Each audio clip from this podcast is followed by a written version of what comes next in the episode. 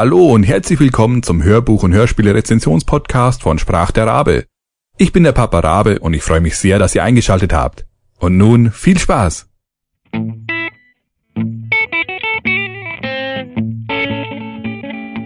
Nummer 26 Sonderberg und Co. und der Tote im Rhein Folge 2 von Dennis Erhardt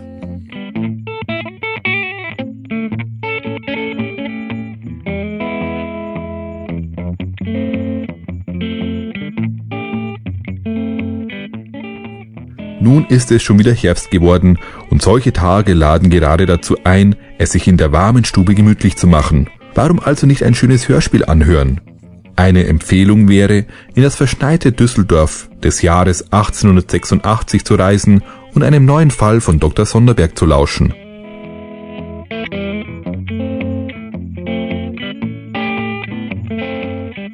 Titel Sonderberg und Co. und der Tote im Rhein Folge 2 Autor Dennis Erhardt Sprecher Jan Gregor Kremp Regina Lemnitz Andreas Mannkopf Andreas Fröhlich und andere. Genre Historischer Krimi.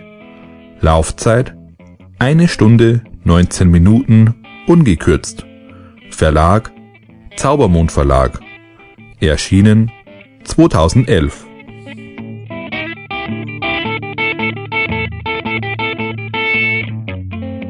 Zur Story. Die kalten Flocken bedecken das Land, den Fluss und eine Leiche.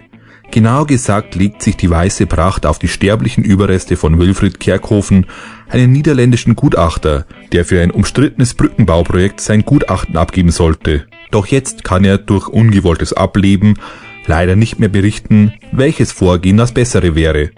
Dr. Sonderberg wird vom gut betuchten Reeder Franz Fuchs beauftragt, dessen Unschuld zu beweisen. Dieser wollte ein anderes Vorgehen für die Schiffsproblematik durchboxen und das Ergebnis des Gutachtens hätte diesem Vorhaben wahrscheinlich enorm Schaden zugefügt. Mit diesem Motiv ist es nicht verwunderlich, dass er nun befürchtet, ins falsche Licht gerückt oder schlimmer noch, für den Mord an Kerkhofen belangt zu werden. Und so machen sich Dr. Sonderberg und seine Assistentin Minnie Kogner auf, die wahren Umstände herauszufinden. Bei ihren Recherchen betreten sie schon bald auch etwas freizügigere Bereiche der Stadt, in denen es trotz kaltem Winterwetter heiß hergeht. Und wenn es auch für Dr. Sonderberg zu Beginn den Anschein hat, aber das plötzliche Auftauchen seines Neffen ist bei weitem nicht das Schlimmste, was ihm im Rahmen dieses Falles passieren sollte.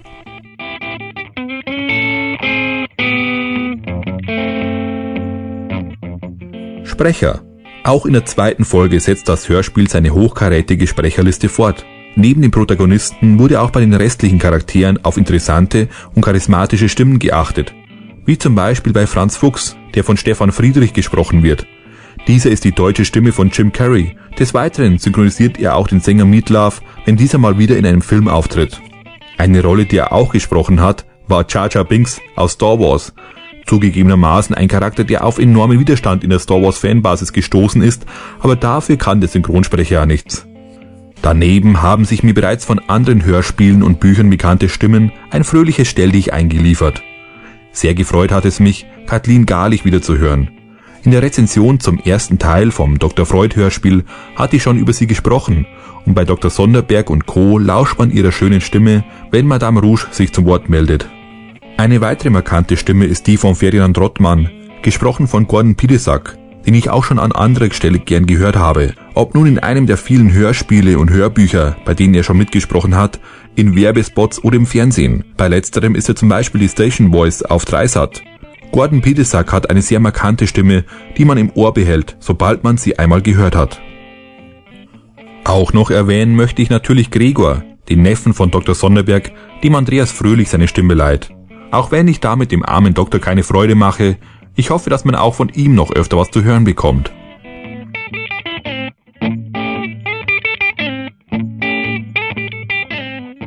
Fazit. Der zweite Fall steht der ersten Produktion in nichts nach. Exzellente Sprecher treffen auf eine interessante Krimi-Geschichte mit legerem Augenzwinkern. Auch dieses Mal gibt es mit zwei CDs wieder genug Platz für die Geschichte und als kleiner Bonus gibt es wieder eine lustige Anekdote aus Dr. Sonderbergs Notizen. Wer gerne in einer Droschke über holprige Straßen dem Verbrechen nachrumpelt und auch gern mal schmunzelt, der sollte sich Dr. Sonderberg und Co. nicht entgehen lassen. Ich freue mich schon auf die nächste Folge.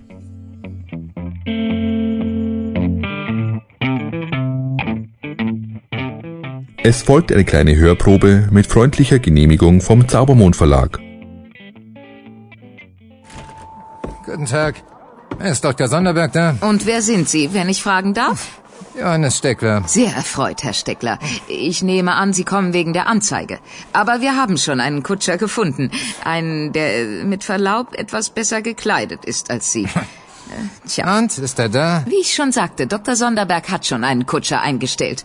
Äh, und falls Sie nicht wegen der Anzeige kommen, wäre es sehr freundlich, wenn Sie mir mitteilten, in welcher Angelegenheit Sie Dr. Sonderberg zu sprechen wünschen. In einer äußerst wichtigen. Tut mir leid, aber Das ich kann muss doch schon nicht genau so schwer wissen. sein. Ist er da oder ist er nicht da? Also ich muss schon sehr bitten. Wenn er nicht da ist, hinterlassen Sie ihm bitte eine Nachricht. Mein Herr erwartet ihn. Franz Fuchs, das ist mein Herr. Sagen Sie ihm das. Um 11 Uhr auf der Brücke. Tut mir leid, aber Dr. Sonderberg kann zurzeit keine Termine vereinbaren. Er ist krank. Äh, dann kann ja vielleicht sein Kompagnon helfen. Steht ja draußen dran, Sonderberg und Co.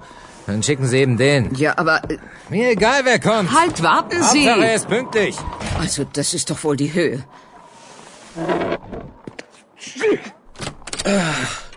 Winnie, haben Sie meinen Kaffee? So ein Pflegel. Ja, was ist denn?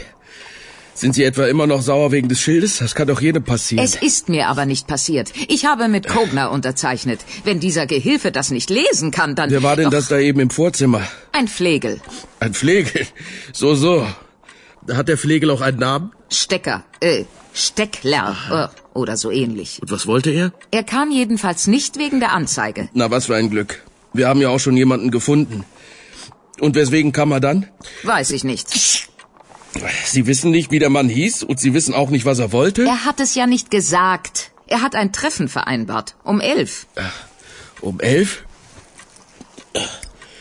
Das ist ja in einer halben Stunde. Und wo? Auf der Schiffsbrücke, nehme ich an.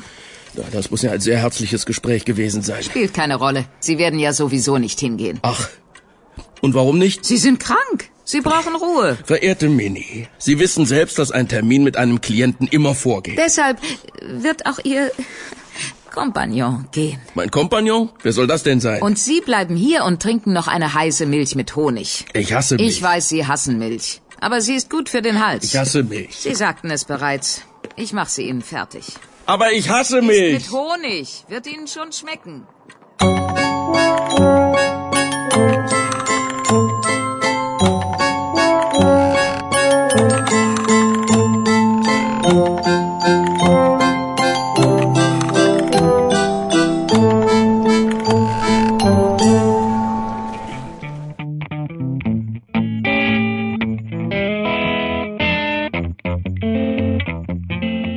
Das Hörbuch gibt es als CD bei hördeutsch.de und als Download bei audible.de.